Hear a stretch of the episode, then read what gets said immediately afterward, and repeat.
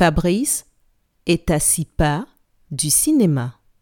Géraldine est à quatre pas du cinéma. Qui est le plus éloigné du cinéma? Je répète. Fabrice est à six pas du cinéma.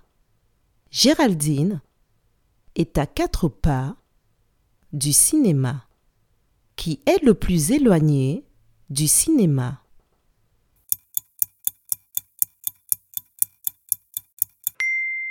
C'est Fabrice qui est le plus éloigné du cinéma. Bravo